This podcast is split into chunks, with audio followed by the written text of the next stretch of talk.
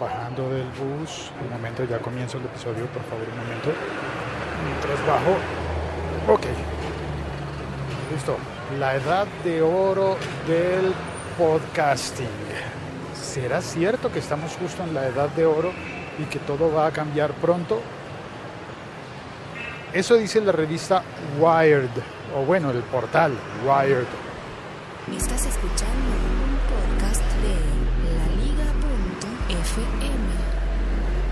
Edición del 22 de diciembre de 2015.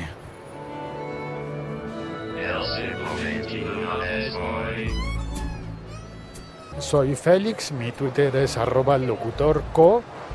Estoy lo suficientemente loco como para hacer un podcast diario, podcast realidad o verité o reality, un podcast emitido en directo desde las calles de mi ciudad, Bogotá.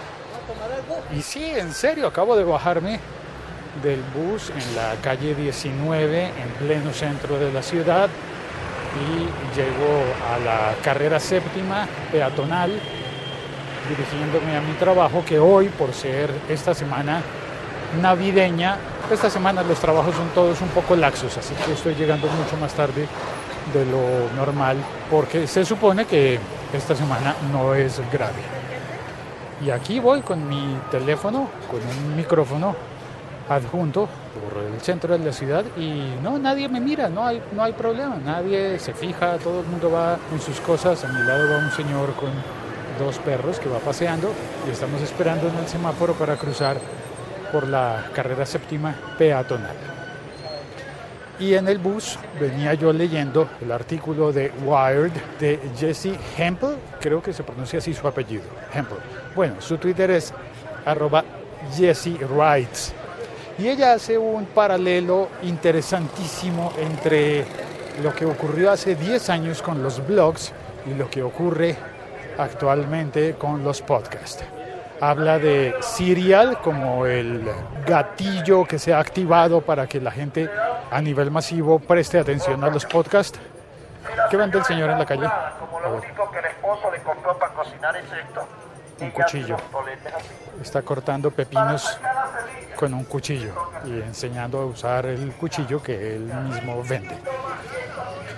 Pues hace 10 años, según Hempel, según el artículo de Jesse Wright, en 2005 se auguraba una época dorada para los blogs y al comienzo pues no existían o no funcionaban de la misma manera los, las plataformas que hoy conocemos. Aquí al lado hay no un conjunto vallenato, es un carrito de un señor que vende, yo creo que deben ser discos piratas. Y tiene ahí una video, tiene un televisor y todo exhibido en su carrito. Bueno, cada quien tenía que gestionarse su blog y había, por supuesto, plataformas que luego se vieron reducidas a dos grandes, que son WordPress y Blogger. Y Blogger que se unió a Blogspot y son parte del gran eh, conjunto de Alphabet, ¿no? Es decir, son compañías de la gran empresa de Google. Si eso ocurrió con los blogs en 10 años, ¿qué irá a ocurrir con los podcasts? Por ahí va la, la pregunta, el, interrogante. Hablaba también de los costos de la monetización. Hay una compañía en los Estados Unidos que está haciendo el trabajo de monetizar podcast y según las estadísticas de esa compañía que está juntando, básicamente juntando clientes, anunciantes con contenido podcast, dice que es mucho más caro anunciar en podcast que en cualquier otro medio electrónico actualmente en 2015, finalizando el 2015.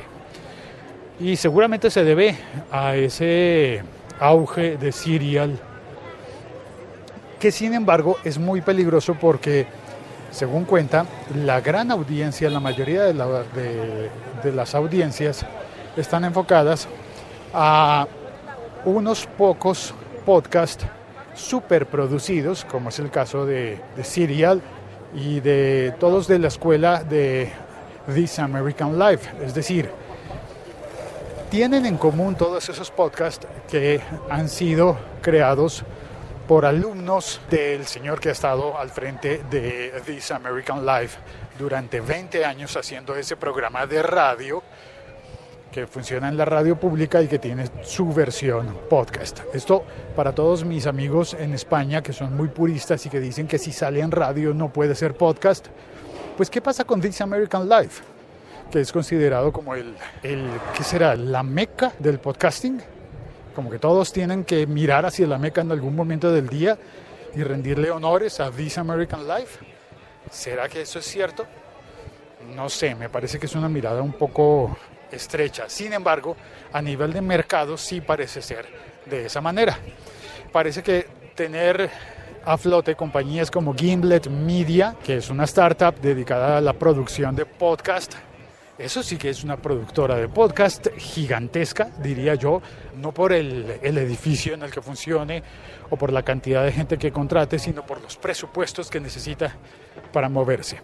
En ese mismo ámbito es que se mueve el único podcast en español que funciona dentro de esa lógica, que es Radio Ambulante. Por lo menos el único de los que yo conozca.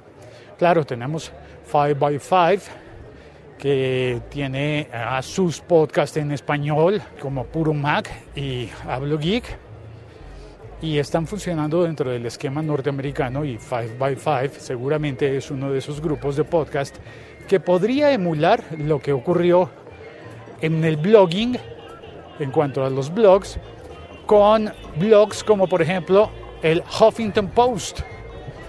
Porque según leí en el artículo, en el año 2011, el Huffington Post era considerado un blog y se vendió por una cifra millonaria.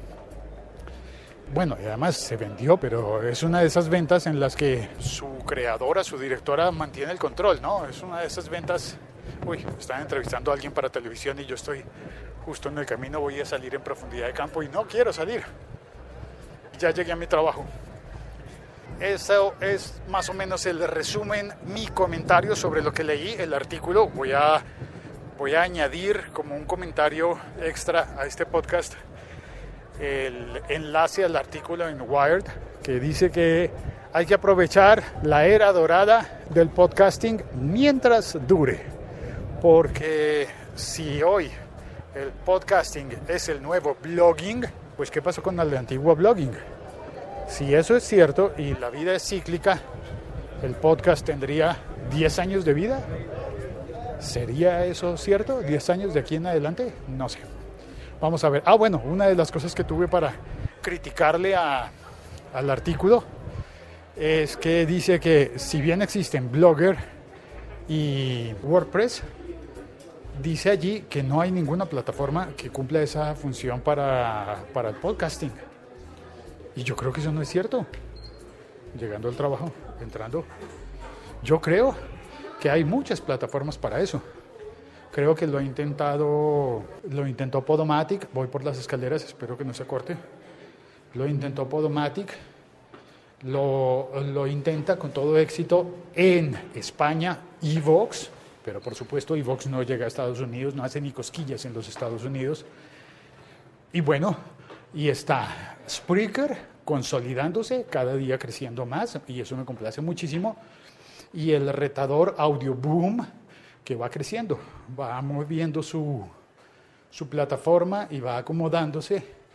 Y creo que vendrán muchos más, muchas más plataformas que van a luchar por ese puesto de ser el equivalente a YouTube para los videos, el equivalente a WordPress para los blogs. El puesto de momento está vacante y todos estamos como pendientes en el podcasting a ver qué va a ocurrir.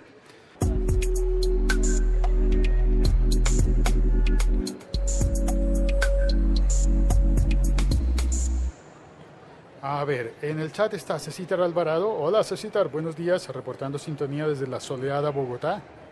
Y Ricardo Galán, que dice, buenos días, Sensei. ¿Por qué me pone apodos? no sé, estoy tomando el pelo. Todo indica que sí, que habrá un boom del podcast a nivel mundial. De hecho, hay plataformas para preparándose para eso.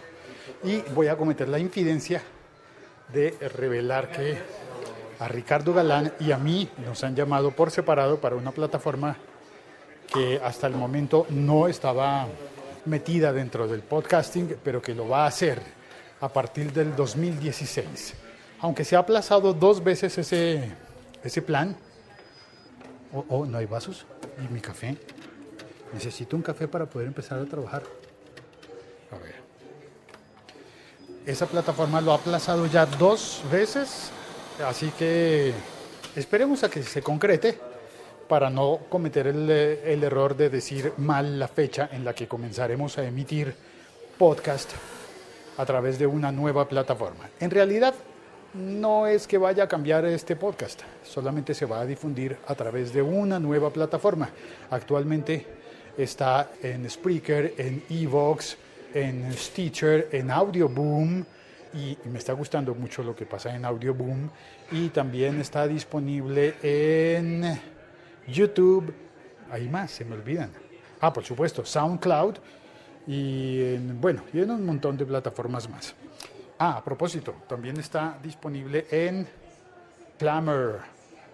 Y la de Clamor es bien bonita. Sí que ha evolucionado Clamor y podría tener un papel importante en el podcasting pronto. Por lo menos parecería ser que me va bien en Clamor porque me sigue un montón de gente. Como si yo fuera súper conocido en Clamor y yo mismo no sé bien de qué va Clamor, pero hay que probarlo, hay que probarlo. Temperita, bienvenida. Gracias por pasar a saludar. Espero que se haya oído bien y que tú que estás en otro país, en otro continente, hayas encontrado algo de interesante en esta conversación y en el paisaje sonoro que he compartido, que es lo que los bogotanos llamamos un septimazo. Pasear por la carrera séptima. Un abrazo a todos, gracias a Temperita, a Ricardo y a Cecitar por pasar al chat a saludar. Se puede entrar a chatear en la emisión en directo de este podcast. ¿Y qué más tengo que decir?